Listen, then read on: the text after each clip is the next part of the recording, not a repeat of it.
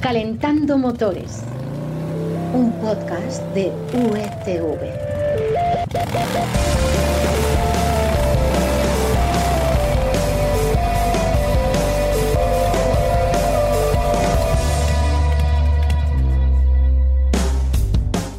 Hola, ¿qué tal? Bienvenidos a Calentando Motores, el podcast que os trae las novedades más interesantes del mundo del automóvil. Y esta información, ¿dónde la podemos encontrar también, Florian? En Marcacoches y en las secciones de motor de El Mundo y Expansión. Eso es, soy Carlos Espinosa y esta semana vamos a hablar del coche eléctrico más barato que hay ahora mismo en el mercado, el Dacia Sprint. También de una noticia sorprendente. Renault ha decidido limitar la velocidad de todos sus coches y ya sabemos cuándo llegará este límite y cuál será esa velocidad máxima. Y en motos te vamos a hablar de la todopoderosa BMW R1250 RT. Pulsamos el botón del contacto, esperamos a que la luz del semáforo se ponga en verde y arrancamos.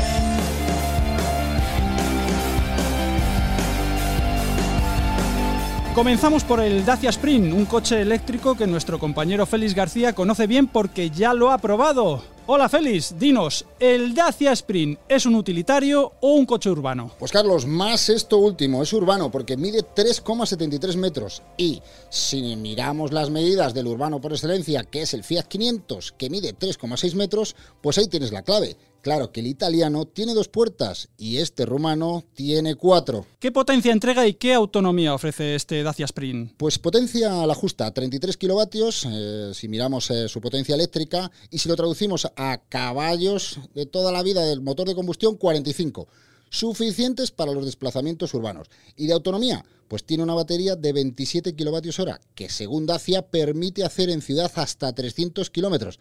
Nosotros cuando nos montamos en el coche con la carga al máximo, el ordenador de a bordo nos indicaba 205 kilómetros de autonomía. Félix, cuéntanos el precio porque creo que es lo más sorprendente. Pues a ver, el Dacia Sprint parte de un precio de 17.350 euros. Y me dirás, pues no está barato entonces, ¿no? Pues aquí el truco es que si te acoges a las ayudas públicas del Plan MOVES 3 para eléctricos y entregas un coche viejo de más de 7 años, la administración te da 7.000 euros de ayuda, con lo que el sprint se te queda en 10.350 euros. ¡Wow! 10.350 euros para un eléctrico es muy poco, pero cuéntanos, tú que lo has conducido, Félix, ¿es un coche cómodo? Pues eh, mira, he estado una hora y media metido en el sprint por la Gran Vía que es hoy por hoy una tortura atravesarla, las obras de la Plaza de España y luego nos hemos salido por Moncloa en dirección a la carretera del Pardo.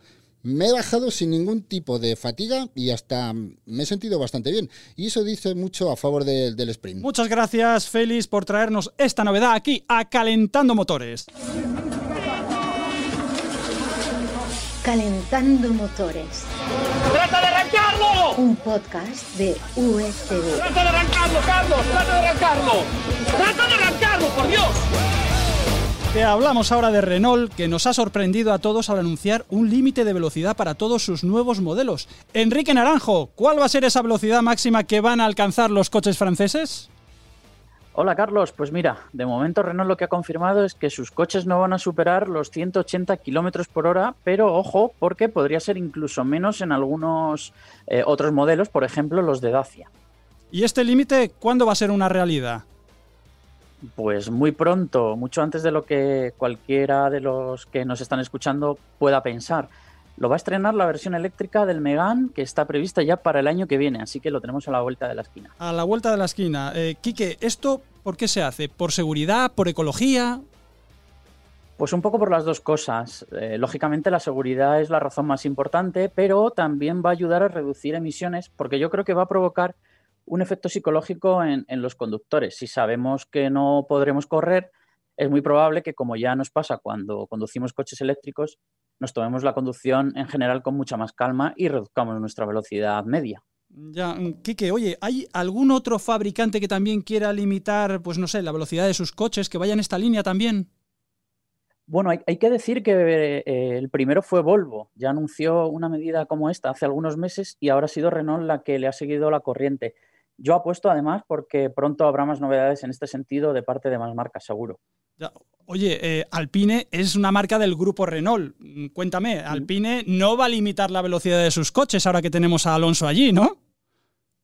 Bueno, Alpine, de, Alpine no se ha comentado específicamente nada, pero habrá que verlo porque está anunciado que sus coches en el futuro serán eléctricos y en ese caso sí podría tener cierto sentido limitar su velocidad, aunque sigamos hablando de modelos deportivos. Eh, en lo que estoy seguro es que al Fórmula 1 de Alonso no se la van a limitar, sino que más bien se la tendrán que intentar aumentar.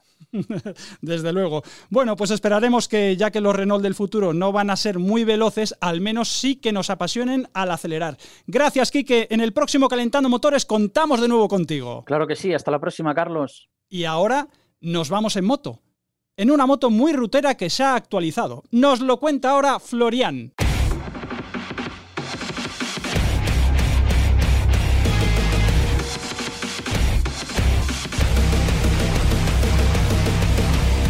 Si hay una marca con tradición en motos para largos viajes, esa es BMW. Y ahora sabemos que uno de sus modelos más especiales, la R1250RT, se ha actualizado.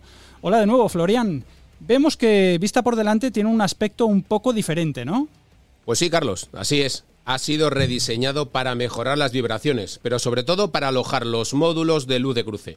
Hablamos de 7 LEDs que giran más menos 35 grados en la curva para mantener la iluminación horizontal y que además se regulan dinámicamente en vertical más menos 2 grados para mantener la altura del haz de luz. Entiendo que eso aporta más seguridad. ¿Qué otro aspecto incorpora para ser más segura esta moto? Pues un control de velocidad de crucero activo. Es decir, que puedes poner la moto a la velocidad deseada y gracias al radar delantero que incorpora detectará el vehículo que tiene delante y adaptará la velocidad para mantener la distancia preseleccionada. ¿Y ese control de velocidad adaptativo se controla a través de una pantalla tal vez? Pues sí, efectivamente es una enorme pantalla TFT Full HD de 10,25 pulgadas. Es tan grande que por primera vez en un modelo se puede manejar el grupo de instrumentos mientras se muestra la navegación en todo momento sin necesidad de cambiar la visualización. Oye, Florian, ¿de motor y precio cambia algo? El motor es el Boxer SwiftCam, que ha sido retocado para ganar potencia en todos los regímenes, entregando hasta 136 caballos, pero con mejor consumo y más suavidad.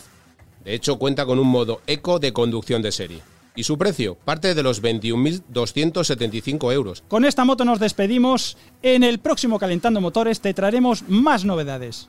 Ya sabes que también nos puedes encontrar en Marca Coche y en las secciones de motor de El Mundo y Expansión. Un saludo del que te habla, Carlos Espinosa, y de todo el equipo de motor de Unidad Editorial. Florian, muchas gracias. Como siempre, dejamos el motor al ralentí sin apagarlo, porque en breve estaremos de nuevo contigo. Hasta entonces, disfruta del motor. ¡Adiós!